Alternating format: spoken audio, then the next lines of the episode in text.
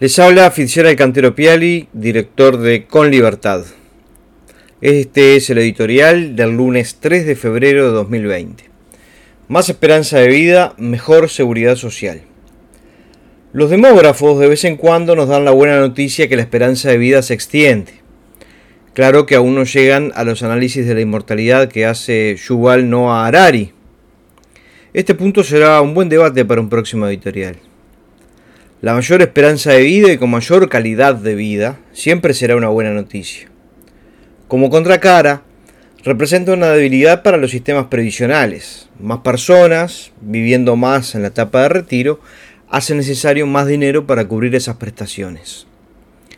En la mitad de la década de los 90, en Uruguay, se llegó a la situación que el Banco de Previsión Social estaba colapsado y se volvió urgente hacer una reforma que permitiera asegurar el pago de jubilaciones y pensiones. Así se creó el sistema de doble pilar, por un lado el solidario del BPS y por otro el de cuenta individual administradas en fondos. Así nacieron las AFAPs.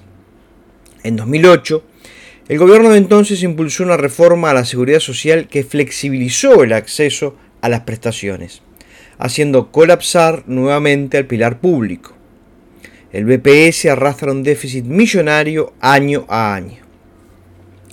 Al igual que 25 años atrás, reestructurar el sistema no admite la menor demora.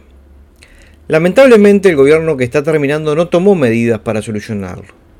A mitad del periodo, 2017, ya había tirado la toalla en este asunto.